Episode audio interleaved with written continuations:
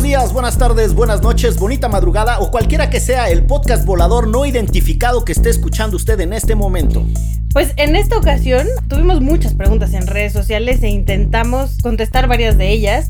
Eh, todos los amparos que están metiendo muchas personas por todo lo del COVID, pero también hablamos del Salvador, también hablamos de cómo esto nos puede afectar una crisis económica en un futuro. Se puso bueno, se puso bueno. Y amigas y amigos de Derecho Remix, les tenemos una promesa dramática hacia el final de esta transmisión. La Chelagüera ha roto todos los récords Guinness registrados y registrables. Nos contará cuántas cervezas se ha tomado en la última quincena para poder sortear Semana, este encierro. Esto es Derecho. Remix. Divulgación jurídica para quienes saben reír. Con Ixel Cisneros, Miguel Pulido y Gonzalo Sánchez de Tagle. Derecho Remix.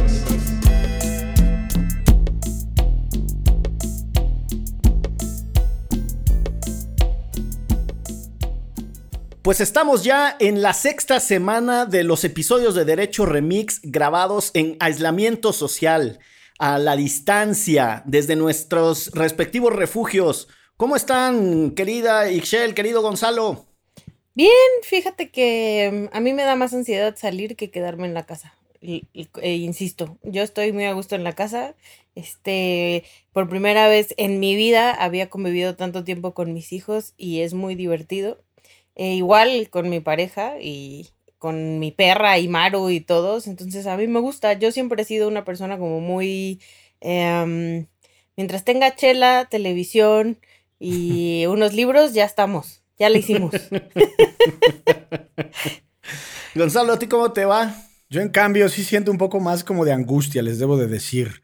Por, no por el hecho de no salir de mi casa, porque también soy muy casero, sino por el hecho de, de- de la, de la prohibición de salir. No sé si, si hace sentido lo que digo. O sea, aunque usualmente estoy mucho en mi casa, el hecho de que ahora no pueda salir me genera mucho estrés. Este, pero pues estoy haciendo también mis calistenias, eh, estoy tratando de leer, de escribir, de convivir con la familia, con Michelle, mi esposa, con Almita, etcétera. Y pues aquí tratando de sortear. eh, y además hace mucho calor. Entonces en las noches como que ando todo pegostioso, ¿no? ¿No andarás andropáusico, manito? No, Porque y me dan las pesadillas. Me dan, me dan las pesadillas. Y... Es que mi casa tiene unas ventanas que, a las cuales les pega el sol todo el día. Yo creo que es por eso. Pero en mi casa, casa de ustedes, como ya lo hemos platicado, eh, hace mucho calor. Gracias. No, hombre. Se agradece la, se agradece la invitación.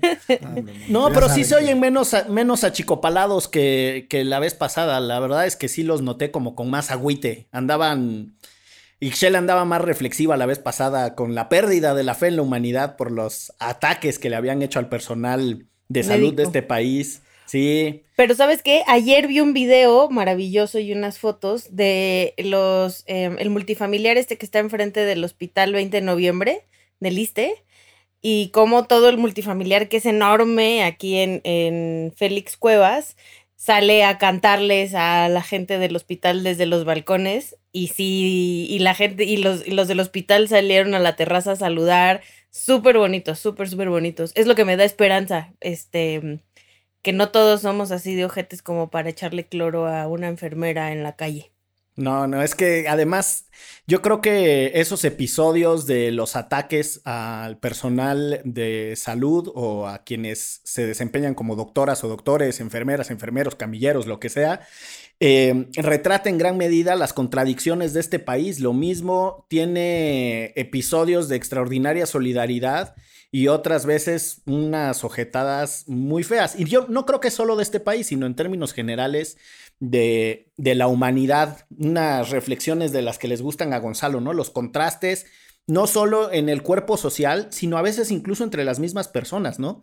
Alguien que puede ser extraordinariamente solidario por un lado y hacia el otro lado ser un ojete y es la misma persona conviviendo con todas esas eh, eh, dimensiones de contraste. Pero bueno, Bueno, y ya murió Yo- la larva, ¿eh? Les tengo que decir.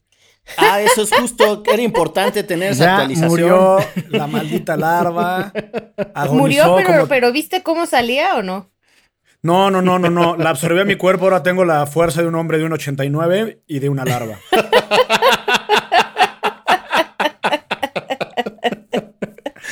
como Sigourney Weaver. Oigan, a propósito de, de Sigourney Weaver, mejor conocida en Orizaba, Veracruz como Sigourney Weaver, eh, ¿Qué onda, pues, ¿Qué onda con los aliens? Y que resulta que el Departamento de Defensa de Estados Unidos reconoció haber grabado a unos objetos voladores no identificados. Saludos a Jaime Maussan, a don Jaime Maussan que nos anticipó que íbamos a vivir estos tiempos. La verdad era muy pretencioso pensar que éramos los únicos en un sistema solar, ¿no? O sea, creo que creo que desde en el universo completo donde no hay norte, no hay sur, no hay nada, es infinito. Pues sí, ¿no? Quiero recomendar, por cierto, ya que estamos en estas, Los Guardianes de la Galaxia. Está en Netflix, véanla, es buenísimísimísima. Es mi película favorita del universo Marvel reciente. Este, la 1 y la 2 están maravillosas y habla sobre todos estos universos más allá de la Tierra. bueno, y la de, la de Arrival también es muy buena, ¿eh? Altamente recomendable. ¿Cuál es esa manito? La de sale, una, sale una petirroja de nombre Amy Adams que llegan ah, unas naves extraterrestres y ella es una lingüista, entonces comunica, es la única que sabe interpretar las palabras, son palabras como atemporales, circulares. Eh, es una película muy bonita, con muy buen mensaje. Sí, había una muy de los noventas con Jodie Foster que también interceptaban un mensaje que era la transmisión de los Juegos Olímpicos de Berlín. Contact, esa mera. Este, recuerdo que tenía un final medio chafa porque resulta que habían construido otra nave igual a la que había volado un fanático y no sé qué. Pero bueno, ya me estoy desviando. Como a mí nadie me preguntó cómo estoy, les voy a contar que he decidido cambiar. Eh, he decidido cambiar el circuito que está en la en, lo que vendría siendo, no sé si es sala comedor, porque no cabe ni una sala ni un comedor, pero bueno, en el... y mucho menos ambas. en el espacio que viene siendo la dimensión recreativa y social de mi pequeñísimo departamento, cambié el circuitito que me había hecho con los libros y con el sillón y la chingada. Y me, recordé a mí mismo aquel hermoso cuento de Suabomir Morishovic o Morishek, o como se pinche pronuncia el apellido de Morishek, que es un cuentazazo chiquitito que se llama Revolución y el tipo narra que está aburrido de cómo tiene ordenada su habitación y que se mete a dormir en el armario y no sé cuál. Búsquenlo. Este, La vida difícil es el libro en donde viene ese bonito, hermoso y Habrá que ver si está de, libre disposición y lo, lo subimos allí para los patreones. Ah, pues sí, le voy a echar una, le voy a echar una búsqueda, pero así me siento como, como el buen Suabomir, así cambiando de un lado para el otro los muebles y moviendo el sillón para acá y esa cosa para allá, y, pero bueno, todo sea por sobrevivir la cuarentena. Y sin más, si les parece, le entramos duro a la rebatinga, porque la producción nos preparó eh, a partir de inquietudes que tienen las y los escuchas de Derecho Remix. Por cierto, un calurosísimo agradecimiento a quienes han creído en este proyecto y se han hecho Patreon. De verdad, vamos eh, a pasito de hormiga, pero avanzando, como la cuarta transformación, ¿no? No nos vamos a regresar, no nos va a temblar la mano para construir una comunidad participativa y bonita. Que por cierto, yo ya le, le apoquiné más, porque la primera vez que me metí solo decía que un dólar. Y no supe cómo cambiarlo y ayer ya me enteré cómo, entonces ya le estoy apoquinando más. Eso. ¿De cuánto, Chalagüera? De 10 dolaricos. Ándate paseando. Está bien, para apoyar a las estética unisex y ahora tenemos otro... Porque la chelagüera no va a paso de hormiga, va en caballo de hacienda, ¿eh? no, no, no, va, pero desbocada, vaya. Dirían los clásicos, va a matacaballo, va a un ritmo de matacaballo. Pero bueno, vámonos derecho con los temas porque son un titipuchal, muchachos. Y la eh, primera camada, vamos a decirle así, de inquietudes que nos manda la producción tienen que ver con lo que se va a litigar en los próximos meses y que de hecho ya se empezó a litigar en este contexto de COVID. Em, permítanme agrupar algunos de los litigios así de manera muy veloz en, ejes y si les parece a partir de eso le entramos a la discusión. Porque hay, un, hay una primera capa de, de, litigios que tuvo que ver con las medidas que estaba tomando de manera preventiva por ahí de finales de febrero, inicios de marzo, el gobierno mexicano. Quizá el más paradigmático de esos litigios fue el que encabezó la organización Mexicanos contra la Corrupción y la Impunidad, en donde para quienes no entienden bien el tecnicismo del amparo, lo voy a simplificar en extremo. Usted siente que una ley o un acto de autoridad le agravia. ¿Y qué le agravia? Pues algo que la Constitución le protege. En este caso, la Constitución tiene estipulado un derecho que es el derecho a la protección en salud. Pues los de Mexicanos contra la corrupción y la impunidad fueron de chismosos con una jueza o un juez a decirle, oigan, es que el gobierno mexicano no está tomando las medidas pertinentes para proteger nuestra salud en este contexto del COVID. Y riájale, les dieron una suspensión rarísima. La suspensión, ya lo ha explicado Gonzalo en otros episodios, es un acto en el que el juez dice, a ver, para que no se vaya a desgarrear este asunto, de una vez le doy una protección constitucional al individuo. Y en este caso la suspensión fue para que el gobierno mexicano tomara las medidas adecuadas. Más o menos, estoy simplificando en demasía, lo reconozco.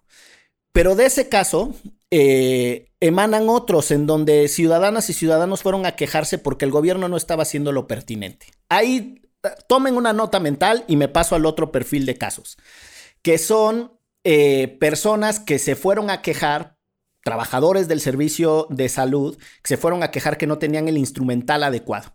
Incluso hay una persona, una enfermera que consiguió una suspensión para que no se le vean afectados sus derechos laborales en tanto la autoridad no le dé la protección suficiente. Ahí hay un segundo tipo de amparos que andan por ahí sueltos.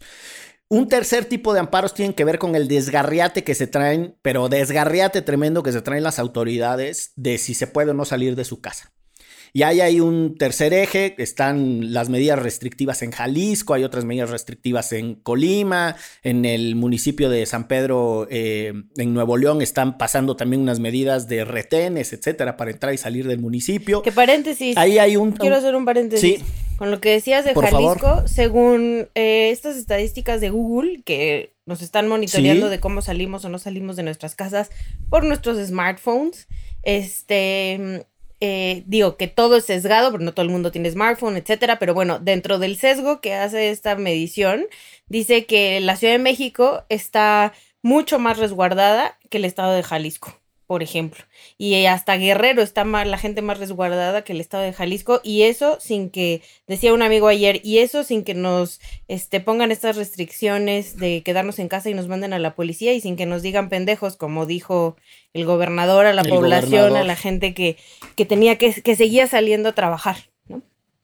Sí, pues es que Está tremendo el Alfaro, pero bueno. Y ya les, les tiro el cuarto eje de los amparos o llamados litigios estratégicos que andan flotando eh, por ahí, que tienen que ver con el tema que desarrolló Gonzalo el episodio anterior de manera muy sintética, pero también eh, muy elegante e inteligente. El de la. No, pues ya, a las órdenes, licenciado más laureado. El de la guía bioética. Y es un amparo a una persona para que no se le aplique la guía bioética. Y es lo mismo, una suspensión. Entonces, cuatro tipos ahí de litigios que andan este, prendidos, ¿no? Los de si estábamos o no haciendo lo adecuado contra las medidas restrictivas que está tomando la gente para proteger al propio personal de salud y esta cosa de la guía bioética. Ahí les dejo el changarro, ¿cómo lo ven? No, pues abogado laureado, vaya usted, porque está muy abogado para mí este asunto.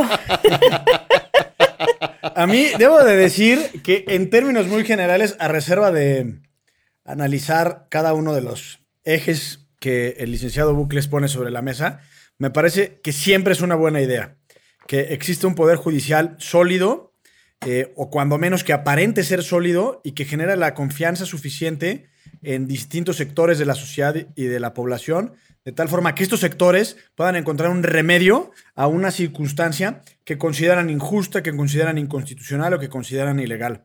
Otra cosa muy distinta es si el amparo es, eh, es, realmente democrático, si está al alcance de todos, lo hemos platicado hasta el cansancio en este programa y en otros medios que no, que lamentabilísimamente eh, el juicio de protección de derechos humanos por excelencia es hipertécnico, hiper especializado, muy caro eh, y que no está al alcance de todos. Pero bueno, entonces en ese sentido me parece que es una buena noticia. Yo quisiera intuir eh, que el licenciado Bucles no está muy de acuerdo con, los, con el primer eh, rubro de los amparos, con esos famosos amparos estratégicos de mexicanos contra la corrupción y la impunidad. Yo en el fondo no sé si, si, si, si esté correcto o esté incorrecto haber promovido esos amparos, porque hay otro que no mencionaste, Lick, que se refiere a, reglas sobre temas tributarios, que también se armó una bronca porque creo que en San Luis Potosí un juez dio una suspensión de plano eh, y se armó ahí un escandalito. ¿Qué es una suspensión de plano, amigo? La suspensión de plano es la que luego, luego de presentar la demanda te la dan y se suspende el acto de la autoridad eh, para efectos de que no se siga ejecutando algo que eventualmente puede ser violatorio de derechos humanos. Mm. Entonces es en un mientras tantito, literal. Aguante, aguántenme las eh, carnes. Aguántenme las carnes hasta que yo decida en el fondo y hay distintos tipos de suspensión, suspensión provisional, definitiva. Ese es parte de lo que hace muy complicado o muy técnico el juicio de amparo. Pero bueno, yo más allá de si está bien o no Mexicanos contra la corrupción, yo creo que tratando de interpretar un poco su, su pensamiento es, no somos adeptos de la cuarta transformación, creemos que tiene un tufo autoritario, el Congreso como contrapeso no está jalando, el único resquicio de democracia institucional que podemos encontrar es el Poder Judicial y juegue lo que caiga. Eh, y en ese sentido no me parece una mala estrategia, es decir, apelar al Poder Judicial para tratar de generar distintas acciones o reacciones del, Poder Ejecutivo no se me hace malo. Otra cosa muy distinta es una discusión más técnica, compleja, más abogadil entre los conceptos de activismo judicial y el control judicial, el control como una especie de autocontrol, en donde se establece que el control judicial implica que los jueces no se meten en políticas públicas, que son muy diferentes con el legislador, es decir, con las mayorías democráticas, y es otra cosa. Eh, pero en ese sentido yo creo que está bien, o sea, a mí me gusta que hayan presentado amparos en contra del aeropuerto de Texcoco, contra eh, de, Santa Lucía, ahora estos, y no solo son ellos, son otros actores también, ¿no? Que le buscan por dónde. Y son, eso alguna forma creo que relevante eh, y cuando menos pensada, no digo que sea la correcta y que podamos estar de acuerdo en todas, pero pensada de poner ciertas discusiones sobre la mesa. Y además nos pone a pensar en la cuarta transformación, cuál es el papel del Poder Judicial. Entonces, en ese sentido sería como mi, mi approach a estos temas eh, y hay algunos en los que estaría de acuerdo y otros no, pero digamos, como universo me parece que está, que está bien. A mí también me parece que está bien, o sea, creo que justo eh, es parte del contrapeso no solo del Poder Judicial, sino también de ciertas organizaciones, ¿no? En este caso una organización de la sociedad civil. Lo que sí creo es que tendríamos que hacer lo mismo que con los medios de comunicación, o sea, que estas organizaciones tengan, o bueno, la gente tenga bien, bien, bien claro de qué lado más iguana. ¿Por qué hacen estos, estos amparos? ¿no? Porque tienen intereses políticos y económicos, porque luego también está, es muy fácil decir, ah, es nuestra libertad y, este, y este gobierno represor y bla, bla, bla. Sí, está bien, o sea, y, y todos los gobiernos están ahí y pueden ser criticados. La onda es que específicamente en esa organización, Mexicanos contra la Corrupción, tienen eh, una parte empresarial y tienen, eh, en los medios diríamos, una línea editorial que no coincide con el gobierno de Andrés Manuel López Obrador y que muchas de las cosas que hace justo es específicamente para este eh, golpear al gobierno de Andrés Manuel López Obrador, que no está mal. Nada más lo único que tendrían que decir es, nosotros tenemos estos otros intereses empresariales y políticos y por eso hacemos esto. Entonces yo creo que si se hace así, pues no no hay, ningún problema, todo el mundo puede hacerlo. Esta es mi línea, ¿no? Esto es lo que a mí me gustaría como país, este es el partido político al que yo apoyo, porque, o a la línea política a la que yo apoyo, este, empresarialmente, estas son mis afectaciones con este gobierno y por eso yo estoy haciendo estas cosas. Entonces, sí creo que es importante que las audiencias nos informemos más allá de solamente quiénes, o sea, que están interponiendo los amparos, sino quiénes los están interponiendo y por qué los están interponiendo, porque no es algo como que, ay, mira, este, hoy voy a interponer un amparo contra mi vecina porque me dio la gana o porque puedo la neta es que va mucho más allá por lo mismo que decías que no es fácil, es caro, ¿no? O sea, hay una inversión ahí y, este, y estas organizaciones lo hacen en gran medida por ello. Yo no agregaría demasiado a la reflexión de ambos, eh, solo para clarificar cuál es mi punto de vista. A riesgo de ser repetitivo, me voy a permitir decir algunas cosas.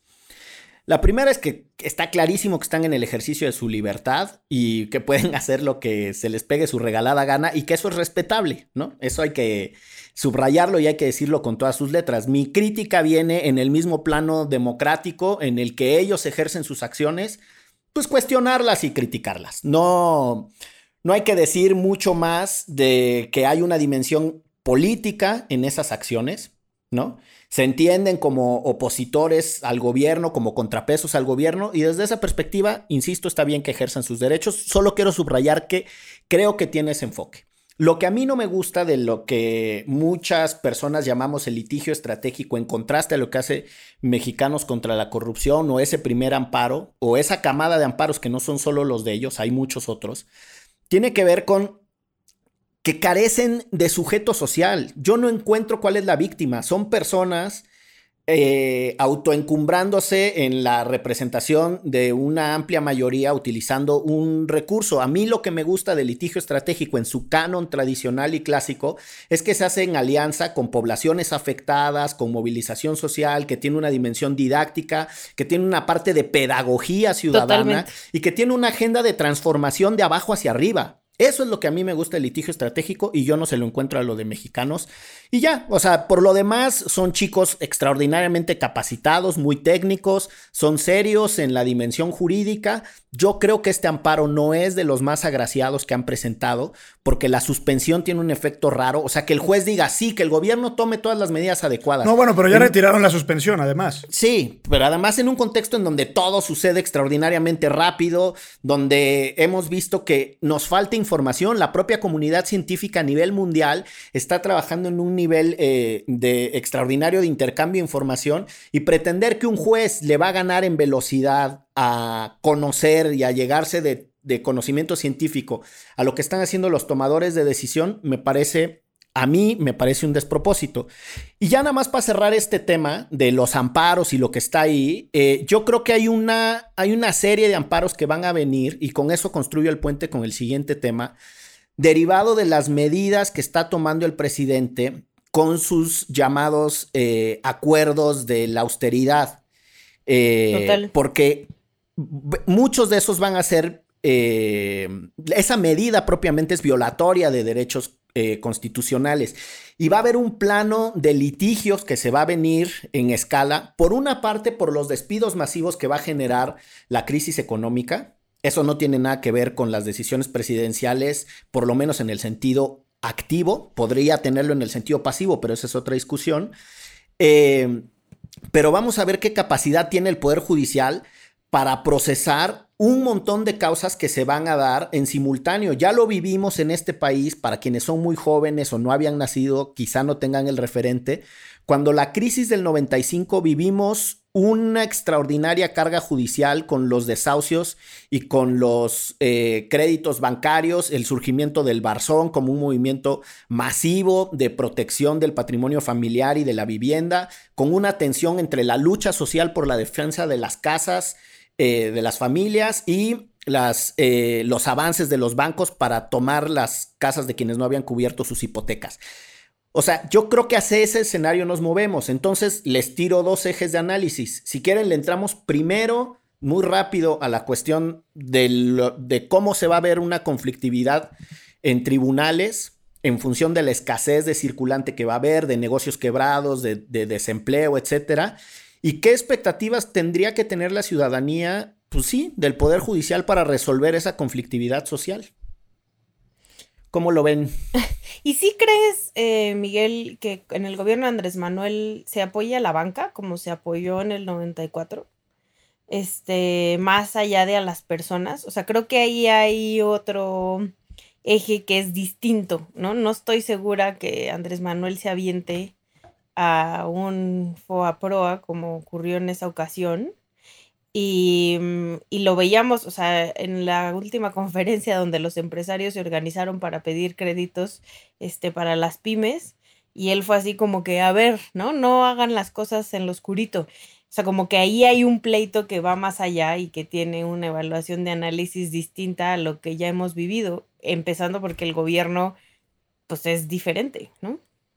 Sí, o sea, yo nada más para madurar bien la idea de lo que les trataba de decir.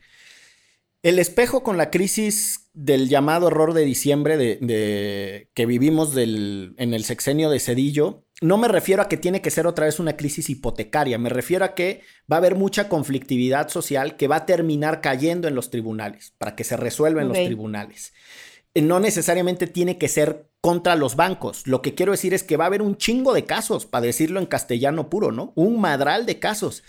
¿Y cómo le vamos a hacer? Pues no sé, o sea, va a estar dura la cosa que se viene. Y rápido, una cosa técnica muy, muy sencilla sobre lo que pasó con el BID y, los empresarios.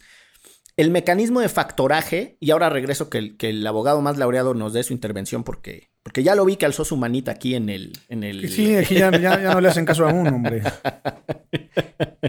no, bueno, rápido nada más. Es que el factoraje es un terminajo simplemente en donde alguien toma tu factura que te van a pagar en el futuro como un instrumento crediticio. Entonces te adelanta a ti el dinero y después esa persona cobra en el largo plazo. Si quieren, después regreso a la explicación de eso porque no son propiamente créditos bancarios, sino son instrumentos financieros que ha creado la manera en la que se les paga a los proveedores postergada a 30, 60, 90 días y entonces se mete un intermediario ahí que te adelanta la lana para que tú vayas cobrando en tiempo real y luego él se queda una pequeña comisión. Pero perdón, me callo el hocicote. No, manito, gracias. Oye, este.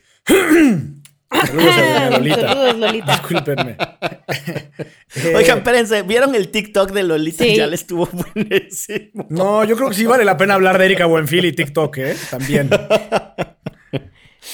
Creo que tengo una nueva amiga. Perdón, manito, sígale. Nada, de respecto a lo que decía la chelagüera, me parece que es muy sintomático, eh, porque sí hay una especie como de fantasma, un gran espíritu que ronda en estas circunstancias de crisis que se llama Fobaproa. Y, y en ese caso, pues el Fobaproa, digamos, hay infinidad de elementos técnicos eh, y análisis y estudios, pero me parece que es, es correcto concluir que fue una especie de rescate muy poco equitativa en el momento a, entidades financieras y grandes empresas que así lo necesitaban, porque de lo contrario se hubieran ido a la quiebra. Es decir, con el dinero de todos, salvaron a unos pocos. Eh, y en ese sentido, hoy por hoy está ese fantasma. Y lo que decías tú, Chela Güera, yo no sé si es en contra de los bancos, pero sí creo que es en contra de los empresarios, en términos generales. De acuerdo. O sea, y, se le olvida a López Obrador, y voy a decir una frase que le escuché el otro día a alguien, no me acuerdo quién, en la mesa de, discusión, de debate de, de Carmen Aristegui que lo ponía en términos muy pedagógicos, porque el presidente se le olvida que los empresarios son los socios del gobierno. Cada peso que gana un empresario, y puede ser hasta una persona física, es decir, cualquier persona que lleve a cabo una actividad productiva, le tiene que dar un porcentaje de su ganancia al gobierno. Eso aquí en China se llama una especie de sociedad. O sea, yo te reparto algo de lo que yo, yo generé productivamente. Y entonces en ese sentido, el que López Obrador no quiera rescatar a pequeños, micros, medianos y grandes empresarios, sobre todo los que están bajo la, el gran paraguas de la Coparmex, que digamos son el verdadero motor del país, eh, pues me parece que es un desatino total y completo eh, y es no entender la función del empresariado en el país. Y lo entiendo también desde una posición simbólica e ideológica de López Obrador. Dice, no, yo los empresarios no, que se rasquen con sus uñas y yo más bien me voy a ayudar a los pobres. Eh, por un lado.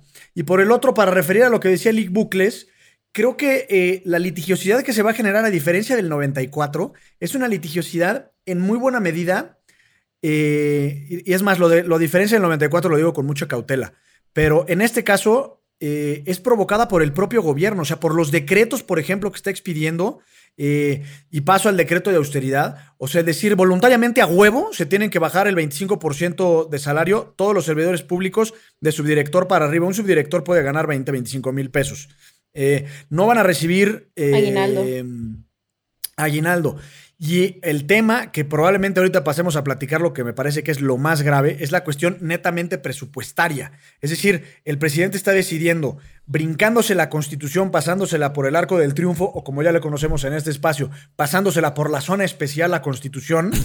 y, dice, a mí me vale madre que la facultad de, de asignación y autorización presupuestaria sea del Congreso, en particular de la Cámara de Diputados.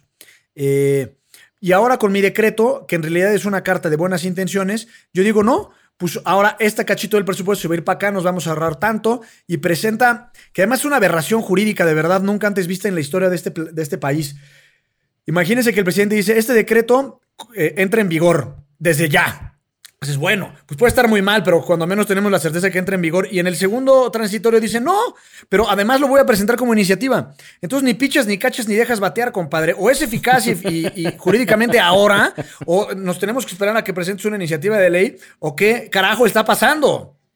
Yo el único asterisco que pondría ahí, o sea, coincido con todo contigo, menos, bueno, no menos, más bien es agregarle a la discusión que también los empresarios en este país, los grandes empresarios en este país, se han pasado de lanza, ¿no? Y la, o sea, la desigualdad son los grandes impulsores de la desigualdad en este país, eh, pagando miserias y ganando millones, ¿no? Y es uno de los grandes problemas del país.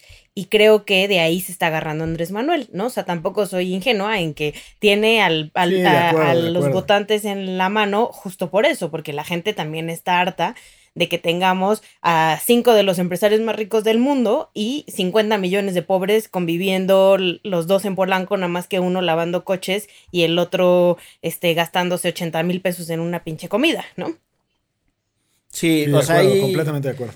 La, relación política entre el presidente y un sector de los grandes empresarios eh, ha sido muy ríspida desde hace muchos años. Recordemos que en el 2006 le financiaron una campaña negra violando eh, de manera literal la prohibición que establecía la Constitución para que los privados contrataran tiempo el peligro para México. No, el peligro para México, exacto. No había una sanción pero sí había una prohibición. La constitución expresamente prohibía que los particulares contrataran tiempo aire en contextos electorales. Como no había sanción, pues no se les pudo castigar. O sea, el chiste aquí es que todos se pasan la constitución por las partes que dice Gonzalo. Exactamente. por las partes blandas del cuerpo, ¿no? Por la zona especial. Y, yo creo que una buena parte de quienes, de quienes critican y arremeten fuerte contra López Obrador, que yo también creo que, hay que hacerlo y es, y es parte del debate democrático, tendrían que hacer un poquito de memoria y recordar que eh, hay un empresariado rentista que se ha hecho ultra mega millonario a niveles desproporcionales en comparación a otro país, basado precisamente en la explotación de bienes públicos, ¿no? Principalmente concesiones o la sustitución de los servicios públicos del gobierno. Es decir, no tenemos empresarios que creen y sean innovadores y tal. Me, estoy refiriendo a los grandes, grandes empresarios. Por supuesto que hay un chingo de microemprendedores y gente talentosa, etcétera, pero las grandes fortunas acumuladas de este país es rentismo puro. Para quienes no saben lo que es el rentismo puro, es que alguien extractivamente se queda con la capa de tu ganancia, ¿no? O sea, es explotación, para ponerlo de, castellano más, eh, más clarito. Sobre sobre la cuestión de los, de los acuerdos y el decreto de austeridad, yo ya para, para cerrar la idea e irnos al, corte, bueno, a reserva de que tengan más comentarios, diría, es impresionante que el propio decreto o el, el acuerdo publicado en el Diario Oficial de la Federación no se haga cargo de que apenas en diciembre esta misma mayoría política en la Cámara de Diputados había aprobado la ley de remuneraciones, ya la habíamos discutido en algún episodio, y esa ley federal de remuneraciones, y tiene un nombre larguísimo que solo se sabe Gonzalo y nadie más en este pinche país, establece en un artículo que el salario es irrenunciable bajo ninguna circunstancia. Además, ese es un principio constitucional de eh, de gratificación al servicio público. El sueldo de quienes trabajan en el servicio público es irrenunciable y tiene una razón de ser que se trata de que las personas no dependan de la buena onda o puedan tener canales paralelos de financiamiento y eso desencadene en corrupción. Además de que es lo más republicano del mundo pagarle bien a alguien que hace un servicio. Entonces, solo, solo esa cereza en el pastel de lo mal que esté el acuerdo. Tiene pésimos tiene Cereza envenenada, ¿no, licenciado? Puta, sí, cabrón. O sea, y, tiene muchos problemas de redacción, incluso de semántica básica. Olvídense de técnica jurídica. Se contradice. Por una parte dice, elaboro estas propuestas y después dice que serán aplicadas a rajatabla y no hay manera de que no se apliquen. Entonces, tiene incluso contradicciones en el, en el campo... Eh, de la interpretación del, lenguaje básico. castellano, sí, del lenguaje básico, del español puro y duro, pues. Entonces ahí hay una, ahí hay una cosa que criticarle. Y finalmente la cuestión presupuestaria es un desastre. Presenta el presidente la idea de que va, o dice el presidente que, va a presentar eh, esto en una iniciativa. Y en simultáneo Además, presenta una propuesta de reforma a la Ley Federal de Presupuesto y Responsabilidad Hacendaria. Ese es un tema del que yo fui muy fanático muchos años, el tema este, del derecho presupuestario, pero la parte que es, que es increíble es que ni siquiera se hagan cargo de que la Ley Federal de Presupuesto y Responsabilidad Hacendaria ya les permite hacer lo que esa otra iniciativa pretende lograr, que es tener... las, las, famosas reasignaciones, ¿no, Lick? Las reasignaciones, las reasignaciones ya están y está previsto cómo puede la Secretaría de Hacienda comprometer más déficit, cómo puede contratar deuda, cómo puede hacer reasignaciones, qué pasa con el subejercicio cuando no se gasta cierta lana. O sea, lo que quiero enfatizar es que no es solo que sea desprolijo con el español, no es solo que eh, sea medio folclórico lo que hace el presidente con estos eh, instrumentos administrativos. Es, que, es el peor acuerdo que se ha visto en la historia de México. Pues sí, pero además es contrario a las reformas que ellos mismos han propuesto, a las reformas que ellos mismos han aprobado. O sea, eso es lo que quiero sintetizar como idea. Antes de que nos enchilemos más, ¿les parece si vamos a una pequeña pausa y regresamos en este que es Derecho. Remix. Lo que yo considero son mensajes, intentos de comunicación. Mucha gente se queja de que si estos seres están aquí, ¿por qué no se comunican con nosotros? Lo han estado intentando, eh, pero hay que demostrarlo y eso es lo que voy a hacer ahora. Vamos a presentar una serie de evidencias que se han venido dando en los últimos años. No, no, no, Jaime. Déjame te aclaro. Estos seres que tú dices son los patrons y sí se comunican con nosotros. Ellos contribuyen para seguir elevando el debate y les queremos agradecer. Natalia García, Calexico Ramírez, Aleida Hernández, Natalia Campos, Leonardo Mariscal, Abril Segura, Rocío Morales y Ángel Martínez. Ya regresamos de este bonito corte donde a nosotros nos sirvió para echarnos un cafecito y en mi caso un chocolatín. este, porque ya ando con la tripa desatada. Y quería mandarle un saludo a Planeteando, que nos lo pidió en Twitter, que le saludáramos. Y hubo muchísimos comentarios de gente que nos pide que hablemos sobre ciertos temas. No los vamos a poder abordar todos hoy, pero a mí me gustaría este, hablar sobre lo que está ocurriendo en El Salvador, ¿no? Y, y en las prisiones del Salvador específicamente.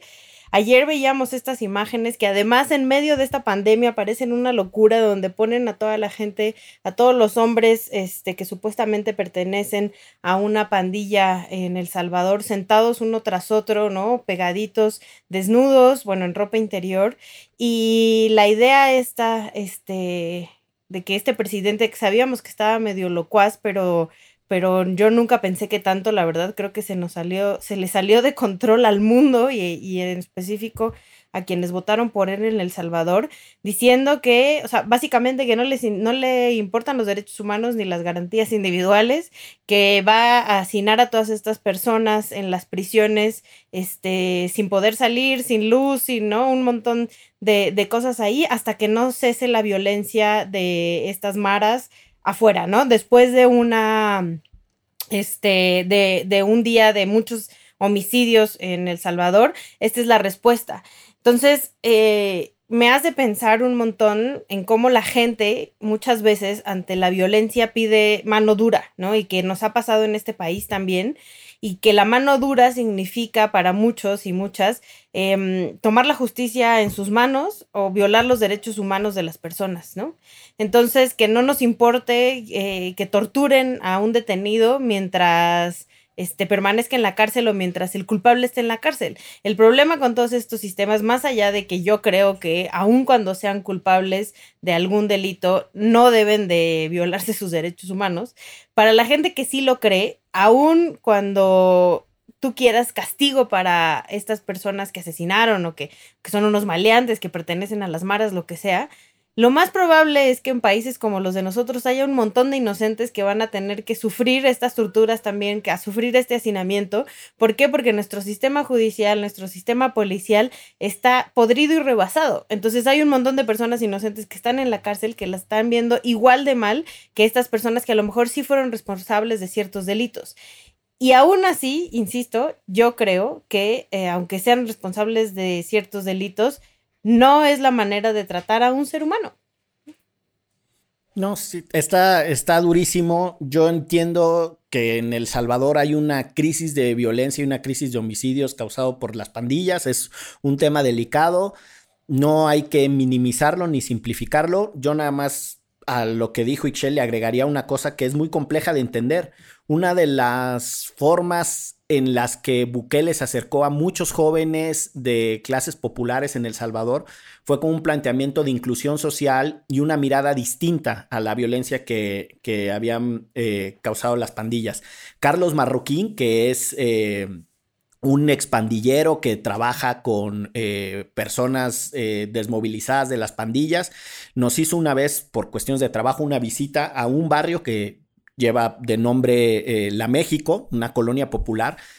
Y, él trabaja ahora con el, con el gobierno de Bukele y tienen, un, tienen una dualidad, a propósito de lo que hablamos hace rato, de que una misma persona tiene posiciones súper en contraste. Este Bukele, violador masivo de derechos humanos, que hace una autorización para que se use la fuerza letal, casi instruyendo a que asesinen a pandilleros, también tiene uno de los proyectos de inclusión y de ocupación del espacio social y territorial más progresistas. ¿A cuál Bukele creerle? Pues está cabrón. La verdad es que sí es, un desastre eso. A mí me gustaría agregar solo una cosa. Eh, simplemente para no poner la parte jurídica, que hay una prohibición expresa tanto en nuestra constitución como en la Convención Americana y distintos instrumentos internacionales. O sea, una prohibición de tratos crueles, inhumanos y degradantes, ¿no? Y es lo que estamos viendo en este, en este caso con, con los muchachos. Y por otro lado, entiendo que a mucha gente, bueno, no sé si lo entiendo, pero eh, a mucha gente le podía parecer sensato lo que está haciendo Bukele, ¿no? Estos cuatro son violadores, asesinos, supongamos, ¿no? Y lo estoy poniendo entre comillas. Eh, y pues todo el peso de la ley, todo el rigor de la autoridad, ¿no? Y que se refundan en un calabozo. Bueno, resulta ser que para que exista justicia, el Estado no tiene forzosamente que violar derechos humanos. Se pueden establecer centros penitenciarios adecuados para que no se cometan eh, crímenes u organizaciones criminales desde dentro. Es decir, hay muchísimas más posibilidades de lo que un Estado puede hacer desde infraestructura, ver, ver digamos, la problemática con otra visión y no necesariamente tenerlos asesinadas con imágenes de la Segunda Guerra Mundial. Sí, no, es, es, una locura lo que está pasando. Vamos a una serie de así de, de bote eh, pronto. Tópicos, de bote pronto, tópicos así y sus reacciones. Eh, hay, una, eh, hay una pregunta que tiene que ver estrictamente con la cuestión de las afores, la iniciativa que presentó aisladamente un diputado de Morena para que pasen los recursos de los trabajadores al Banco del Bienestar. Sus reacciones, muchachos, rápido. Híjole. no, pero ya dijo Mario Delgado que no jala. O sea, ya Twitter también es un instrumento legislativo. Y dijo que no es prioridad del grupo parlamentario de Morena y que no va, porque sí sería un despropósito. O sea, pues, imagínate nomás. No, y en principio también lo que hemos visto, o sea, lo que ya hemos visto que sucede cuando hacen este tipo de cosas y que es el Estado el que administra dinero de las pensiones y, del, y de los trabajadores, ¿no? O los sindicatos. O sea, no tenemos buenas experiencias con estas cosas. Sí, está cabrón, la verdad. Em, ¿Qué pasa con el derecho a la salud de las personas o grupos en situación de vulnerabilidad en este contexto? Uf. Este, bueno, ya hemos platicado aquí de algunas organizaciones, ¿no? Que están trabajando con ellos y con ellas, porque eh, son poblaciones que están abandonadas desde siempre, ¿no? Sobre todo las poblaciones callejeras son de las más abandonadas y, ahorita, con supuestamente con esta pandemia, tienes derecho a poder ir a cualquier hospital sin que te cueste eh, público. Pero, por ejemplo, ya ha habido casos donde solo si eres, este, si tienes IMSS o ISTE, puedes ir a los del IMSS o del ISTE. Y si no los tienes, entonces tienes que ir a los de, a los de el gobierno federal los, los, del Sistema Nacional Salud. Exacto, que, que, están más saturados que los otros, ¿no? Entonces, este, creo que hay un problema ahí grave y realmente quienes están haciendo cargo, por lo menos de la prevención, son las organizaciones más que el Estado, ¿no? O sea, el, el, Caracol, ¿no? Organizaciones como el Caracol aquí en la Ciudad de México que les están llevando de comer, les están llevando gel antibacterial, cubrebocas, o sea, como toda esta parte de prevención, porque el Estado es realmente una comunidad a la que tiene abandonada. Y a ver, hay otra, porque hay muchas sobre la cuestión de la propuesta que se supone que mandó el presidente, que si no la mandó, que si es iniciativa de ley o no, para el tema de la reasignación del presupuesto por parte del Ejecutivo y brincándose al Congreso. Más reacciones sobre eso, abogado más laureado, rápidas. Primera, pide que sea una especie como de iniciativa preferente. El presidente no puede hoy solicitar que se analice y estudie su iniciativa de forma prioritaria y preferente. Tiene esa facultad reconocida en el artículo 71 de nuestra tres veces H Carta Magna. Sí, sí la tiene, pero solo lo puede hacer dos veces al inicio de los periodos ordinarios de sesiones. Es decir, hoy no puede pedirle al Congreso eh, que se apresuren para que lo estudien de manera preferente. Y pues de lo demás ya lo que, quién sabe cómo esté sesionando el Congreso, ¿no? Pero bueno, ese es otro tema. Bueno, tomando en cuenta que eh, ya estamos a escasos días de que acabe el periodo ordinario de sesiones, tendrían que convocar a, una, a un periodo extraordinario, solo para este propósito. Sí. Y bueno, pues hay otras eh, preguntillas que yo pensaría que ya cubrimos eh, a grandes rasgos. y ha llegado el momento. Destápese usted su bebida de cebada que tenga a la mano, porque. Tal y como fue prometido. Chelagüera, mejor conocida como Ixchel Cisneros Soltero. En esta pandemia se ha tomado cuántas cervezas, Chelagüera. Híjole, fíjense que mm, Además de que sí, en la Ciudad de México hay un problema de abasto, ¿no? Lo he vivido. Este, ¿Lo has generado? ¿qué? Lo he generado y después lo he vivido. Viví las consecuencias de mi propio vicio. Estás distorsionando el mercado tú misma, Todas las tienditas de mi alrededor no tienen quién sabe por qué cervezas. Este, tuvimos que pedir a domicilio unas muy buenas, por cierto, que se llaman Tempus este, y Salvajita. Y este, y pedimos tres cartones. Dijimos, no, pues tres cartones, ¿no? Así estaba la promoción. Somos dos adultos en esta casa, no más. Que... ¿Tres cartones de a cuánto? De, tres cartones de 24. ¿Qué? Cama, o sea, abogado. 24 más 24 son 48. ¿Y cuánto es más 24? 68, 72 cervezas. Ajá, la cosa es que nos las acabamos en menos de una semana.